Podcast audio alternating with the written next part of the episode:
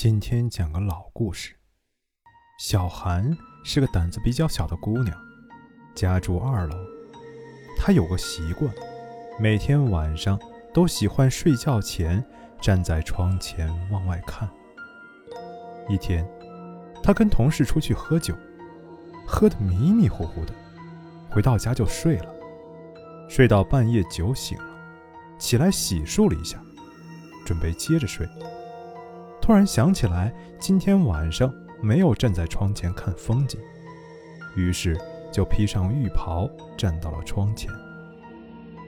这时已经半夜，外面已经没人了，也没什么值得看的。正当他准备继续睡觉的时候，听到窗外传来马车的声音。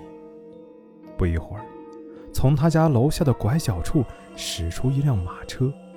一辆很古老的马车，车上坐满了人，一个个脸色灰白泛青，像死人一样。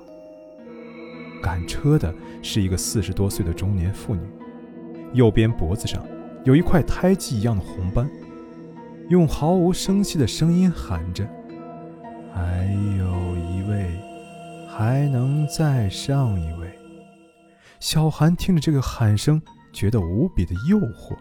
正当他下了楼准备上车的时候，不知从哪儿窜出一个人，上了那辆车，然后那车就开走了。小韩当时没有觉得什么，就返回房子睡觉了。第二天他上班，走进公司大楼后，看到电梯门正在合上，他快赶了两步，按了一下按钮，结果门再次开之后。